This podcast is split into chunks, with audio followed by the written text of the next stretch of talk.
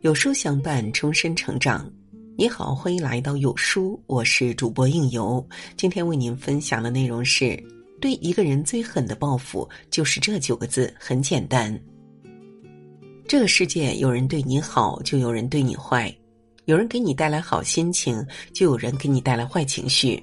关键是，有些人你根本没招他，没惹他，他不断的在背后重伤你，对你议论纷纷，嘴巴添油加醋。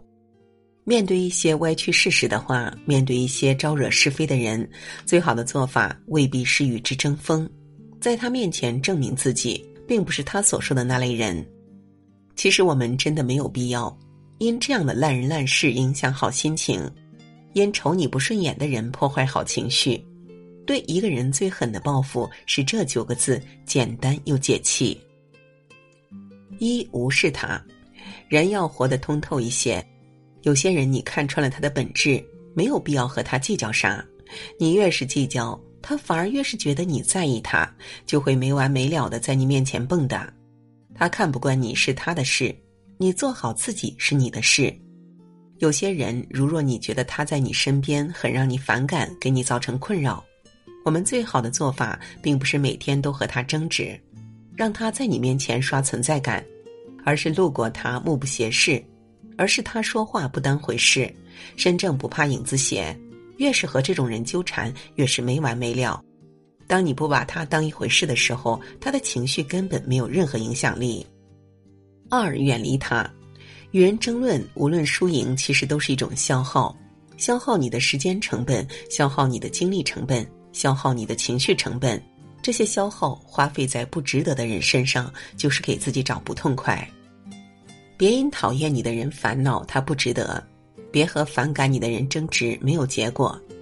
有些人他只站在自己的角度看你，即便你做的再好，也会是有问题的；即便你人品再善，他也不会相信的。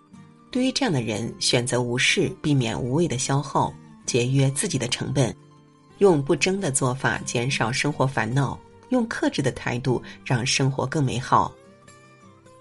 三，超越他。人不同，圈子不同，心不同，道路不同。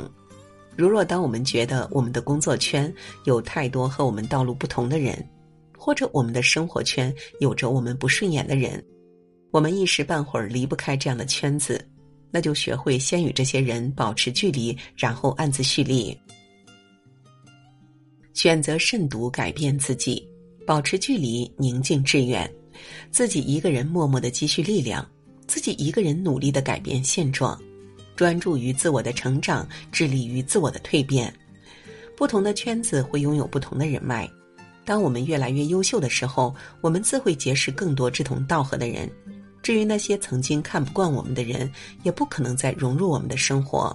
他嘴巴里再多诋毁和不满，也只会成为怨天尤人的笑话。记住一句话：他人喜不喜欢你是一回事。你如何做自己是另一回事。我们若一味迎合他人的眼光生活，终究会累坏了自己。